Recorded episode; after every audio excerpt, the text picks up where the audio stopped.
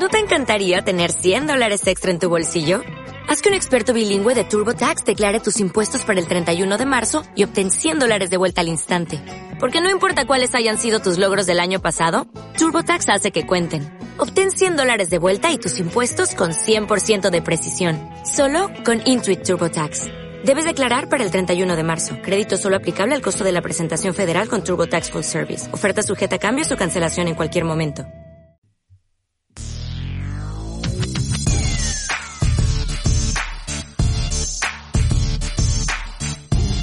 Buenos días, tardes o noches familia.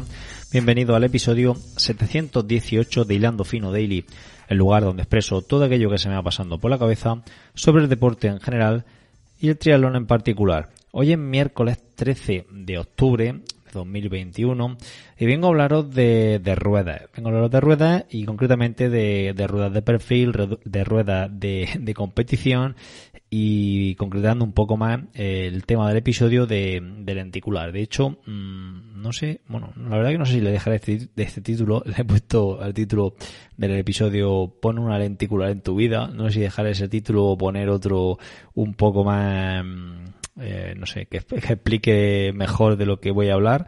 En fin, ya, ya lo comprobaréis cuando, cuando esté hablando, cuando esté escuchando esto, ya sabréis el título que le he puesto. Em, bueno, eh, como sabéis, en junio compré, fue en junio, julio, eh, julio creo, compré una, una bicicleta de, de contrarreloj, una cabra, concretamente la Steven Super Trofeo. Y bueno, y mi idea era pues adaptarla muy bien a mí, cosa que bueno, en cierto modo creo que he conseguido. Lo que más me ha costado o más me está costando concretamente el, el asiento, el sillín, concretamente. Eh, llevo un, un ISM y me cuesta, me cuesta, me está costando horrores adaptarme a él porque me, me produce bastante rozadura. Eh, más cosas que quiero, que quería cambiar, lo que he ido cambiándole. Bueno, concretamente hoy me llegan eh, unos soportes de, de, la marca Profile, ¿no? De la marca del, del acople. Yo llevo concretamente, no sé cuántas veces he dicho ya concretamente, creo que lo he dicho ya cuatro veces en lo que va de episodio. A ver, estoy mirándola. Eh, sí, un Profile Design eh, de T3, T3 Carbon, el que yo tengo, el que yo tengo.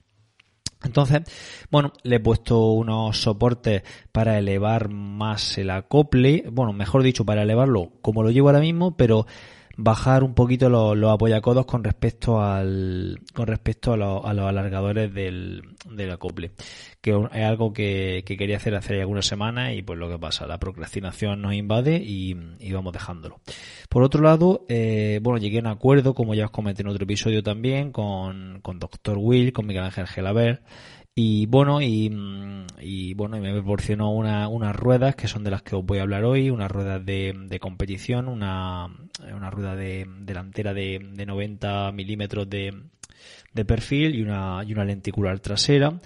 Eh, que no, no la he llevado puestas, tan solo las puse, las puse para la Copa del Rey en septiembre, a mediados de septiembre, y, y la voy a poner para, para el, para el half de este sábado. Y, mm, y la he puesto ahora la última semana, semana y media, la he puesto para las dos, tres últimas salidas. Pues bueno, pues porque tampoco quería ir allí a, pelo, ¿no? Quiero, bueno, eh, de hecho me hubiera gustado tener algún día un poco más de mayor mm, inclemencias meteorológicas para haber salido con ella.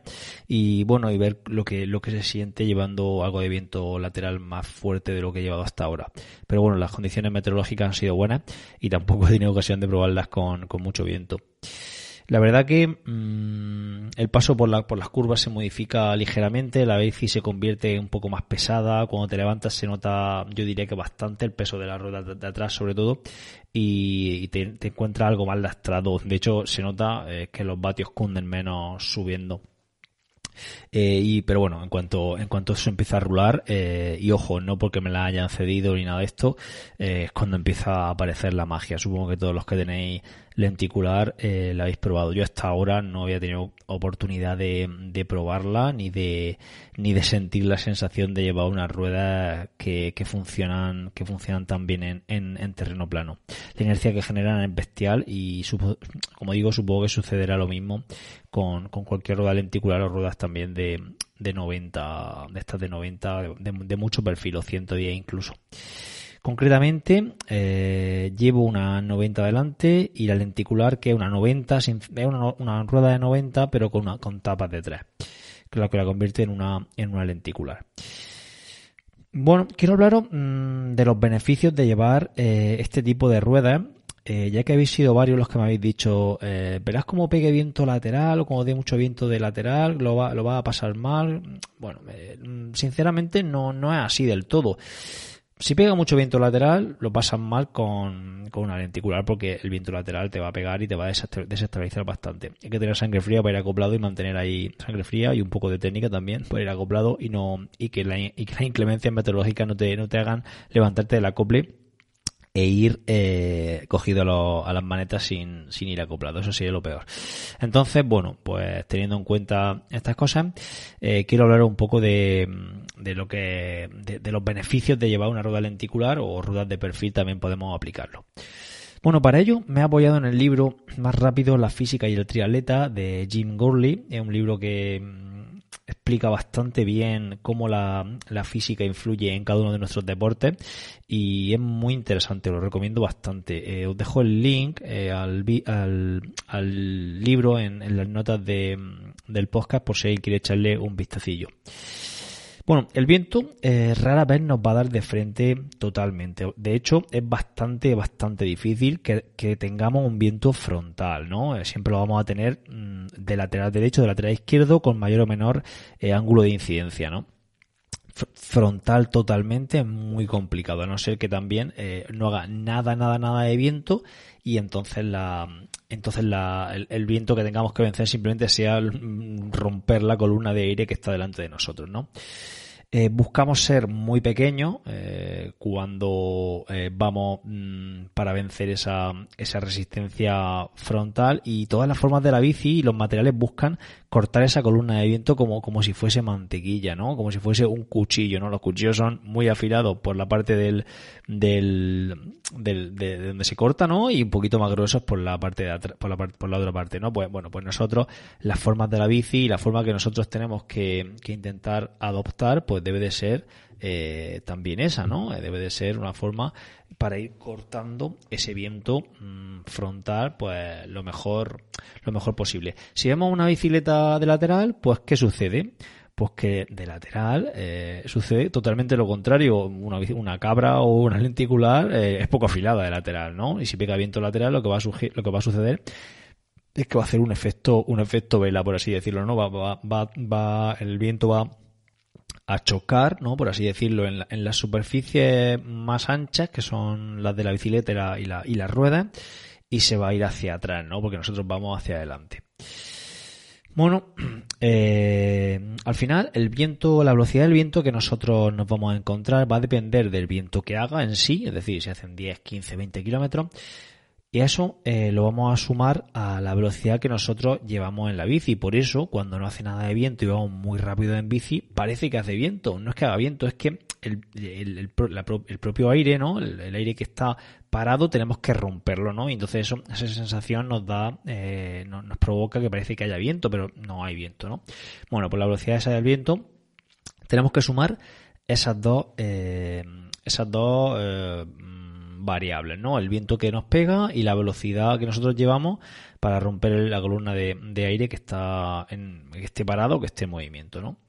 La situación de, no tener eh, nada, nada, nada de viento, pues es bastante poco probable. Siempre pega un poquito de viento, aunque sea eh, y siempre suele pegar de lateral, ¿vale? Porque de frente lógico, ¿no? Eh, cuando nos va dando viento siempre tenemos muchas más posibilidades de que nos dé mm, de lateral con algún ángulo de, de, incidencia, ¿no? De inclinación que por, de la derecha por la izquierda, que nos dé solo de, totalmente de frente, totalmente de, culo. Lo normal es que nos dé de lateral.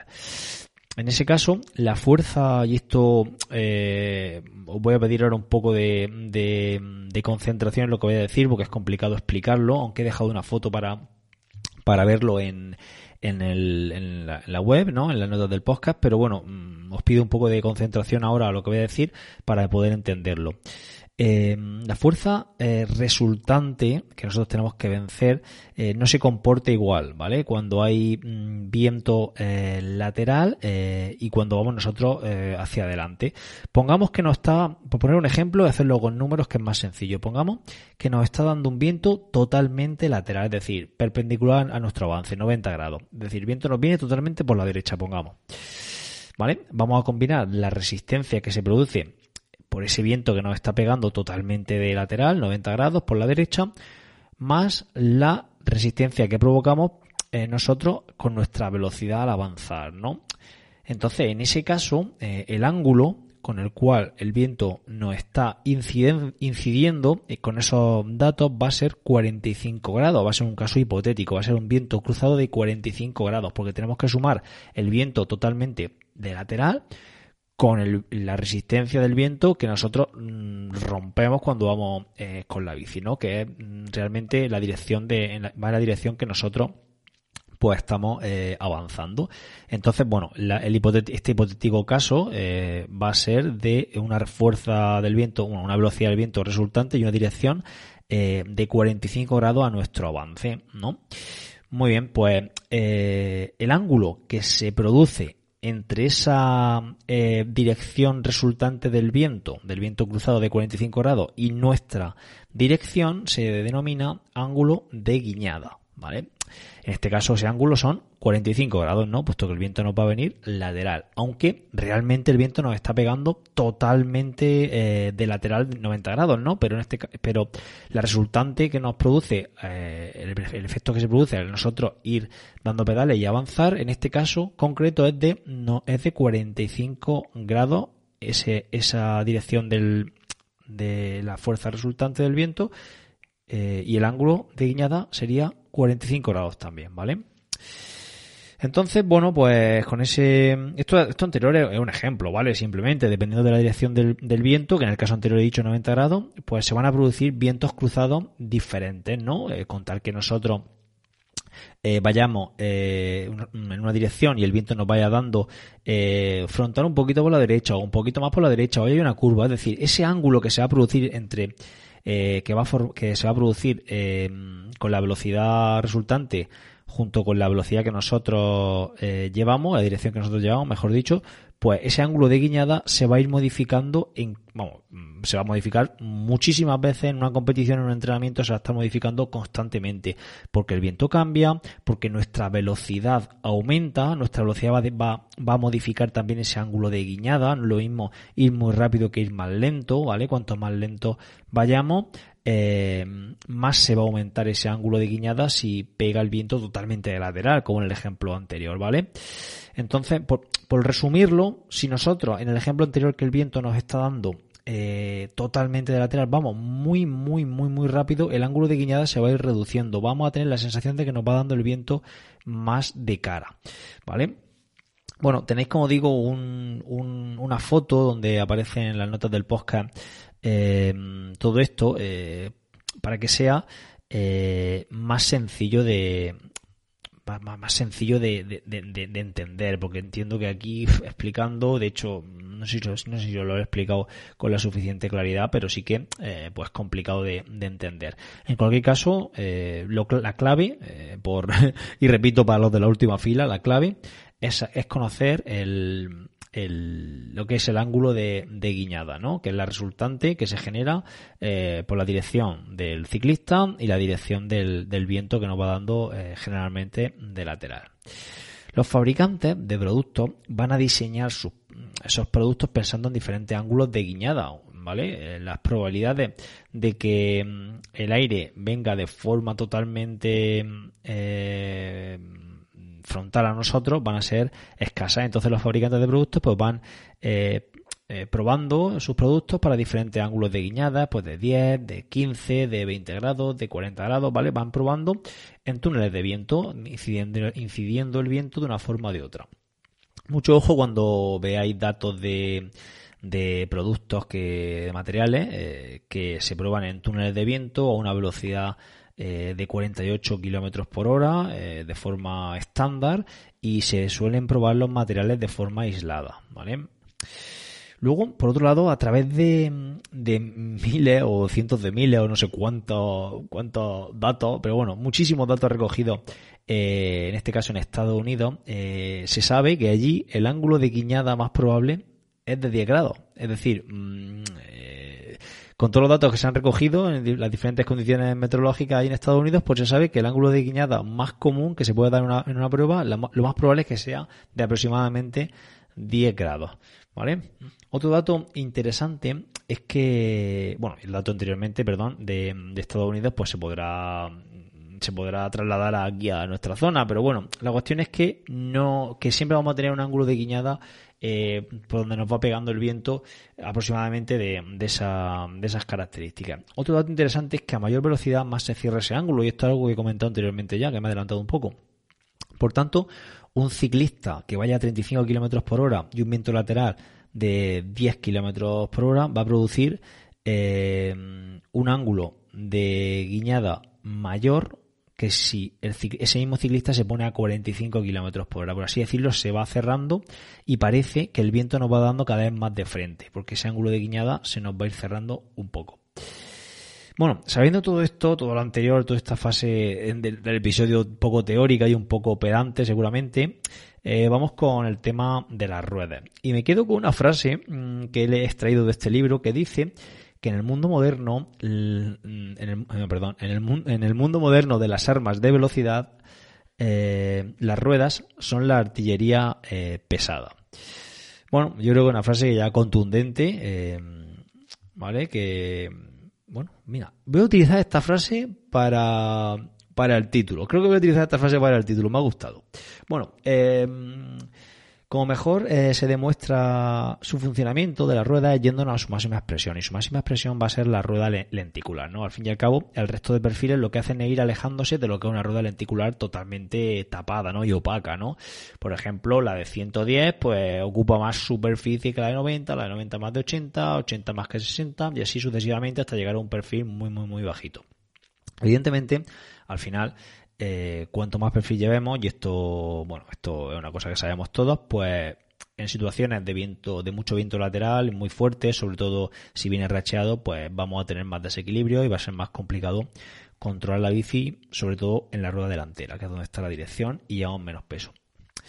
Bueno, el principal beneficio que se produce llevando una rueda lenticular va a ser por la generación de los vórtices del viento o pequeños remolinos que se producen cuando el aire eh, que nos pega, como hemos dicho, generalmente de lateral, eh, se va a ir viendo desplazado hacia atrás, sin, eh, siendo estorbado por, por, los radios. Y a más superficie de radio eh, que se muestre, una rueda de, de 30 milímetros de, de, de, perfil lleva más, más radio, bueno, más, más longitud de radio mostrándose que una de 110 y esta más que una lenticular que no lleva. Bueno, pues todos esos radios van a estar estorbando a, eso, a ese flujo de aire que no va a ser laminar, que no va a ser un, flujo de aire fluido, ¿no?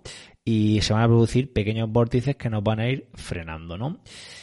Como va, conforme vayamos reduciendo el perfil, pues más va a inferir el viento en esa rueda, ¿no? Con viento totalmente frontal, y esto es algo interesante, eh, no va a haber apenas diferencia entre una rueda, una rueda sin perfil y una rueda con, con perfil, va a haber diferencias menores.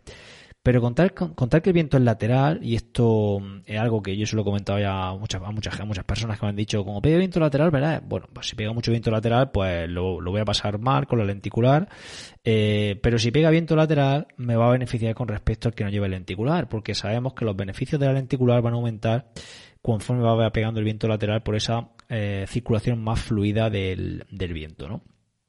Pero bueno, al final aquí el problema sabemos que es la, la inestabilidad. Entonces tenemos que, que, que, que rezar y decir que intentar. Aquí no podemos intentar nada. Tenemos que rezar porque eh, el viento sea lo suficientemente lateral para que nos beneficie, pero no tan fuerte como para que nos desestabilice, ¿no? La pregunta del millón, ¿no? Que sería lo que todos estáis preguntando. Sí, Seba, esto está milonga que me estás contando, 18 minutos aquí de episodio. Eh, vale, ¿cuánto gano con una rueda aerodinámica? Bueno, eh, nosotros no ganamos nada, ganan los de las tiendas. bueno, no, ya, sin, ya fuera broma, ¿cuánto vamos a ganar en, en vatios, no, en rendimiento con una rueda aerodinámica? Bueno, pues, eh, pues depende. fin del episodio. depende mucho, claro. Como siempre depende, ¿no? Los datos máximos, según el libro del más rápido, la física y el triatleta, eh, dicen o argumentan que mm, se puede llegar hasta los 20 vatios, ¿vale? 20 vatios comparando la mejor eh, una, rueda muy buena, eh, lenticular con perfil muy alto delante, eh, con una rueda muy mala, ¿vale? Al final esto estamos hablando de siempre lo mismo, ¿no? Comparamos lo mejor con lo peor, como con la Roldana cerámica. Pero mm, de normal no partimos de un juego de ruedas tan tan básico, ¿no? Eh, yo, yo sí que estoy entrenando con una rueda muy, muy, muy mala eh, todos estos meses. Unas Mavic Combi muy básicas de esta de 32 radios creo que llevan. Y claro, cuando le he cambiado la rueda de competición, la, diferencia la he notado muchísimo, muchísimo. Yo se lo decía a, mi, a, mis, a mis colegas de entrenamiento, le decía, estáis saliendo con la ropa de los domingos. No voy a tener que poneros, no voy a poder mejorar nada la idea de la competición. ¿Ves con todo ya? bueno, ya broma aparte, eh, lo que digo es que eh, podríamos estimar aproximadamente, y esto es lo que me ha, me, comentado también Miguel Ángel Gelabert, eh, un, un, aproximado, ¿vale? Porque aquí no vamos a poder saberlo eh, exactamente, de unos 10 vatios. 10 vatios de diferencia entre llevar una rueda lenticular y a lo mejor una rueda de perfil 40-50, ¿vale? Y aquí tengo claro que, que posiblemente esté metiendo la, la pata, pero bueno, 20 mm, vatios es lo que dicen los expertos que podemos conseguir como máximo comparando unas ruedas muy buenas con unas ruedas mm, muy malas, ¿no? De este tipo. Eh, bueno, pues yo siendo conservador me quedaría en, en unos 10 vatios, 10, 12, 15 vatios. ¿Cuántos son 10 vatios en 40 kilómetros? Bueno, pues en 40 kilómetros, 10 eh, vatios van a suponer eh, a 40 kilómetros por hora aproximadamente entre 40 y 60 segundos de, de, de, diferencia, ¿vale? Entonces, bueno, si esto no lo llevamos a, a un half, que son, podemos decir, bueno, vamos a poner 80 kilómetros para hacerlo fácil, pues sería entre eh, 40, 1.20 y 1 minuto 20 y, y 2 minutos de, de ahorro de, de tiempo.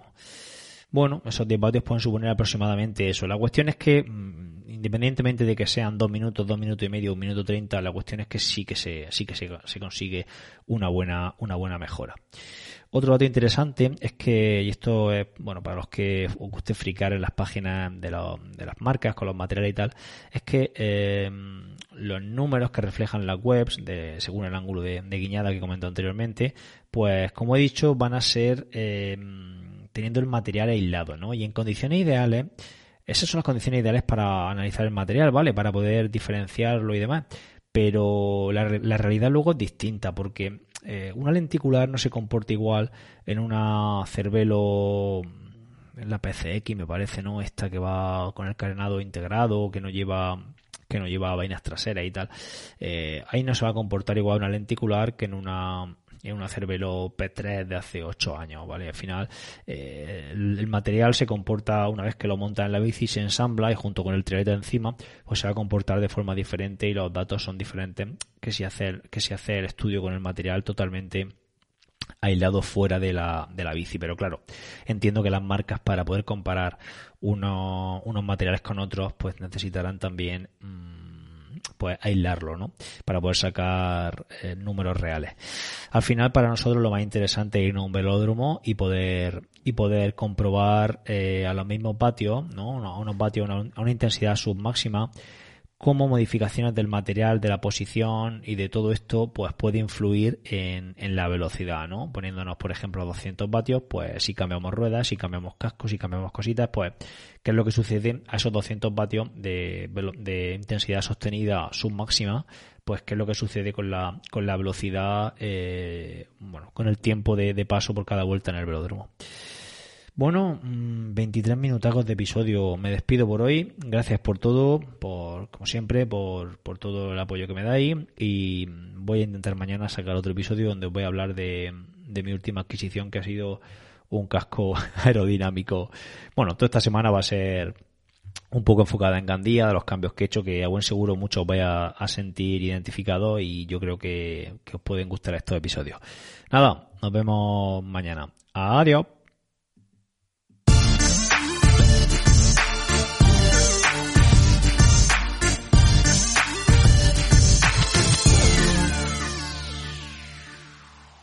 Temple University is ranked among the top 50 public universities in the U.S. Through hands-on learning opportunities and world-class faculty, Temple students are prepared to soar in their careers. Schedule a campus tour today at admissions.temple.edu/visit.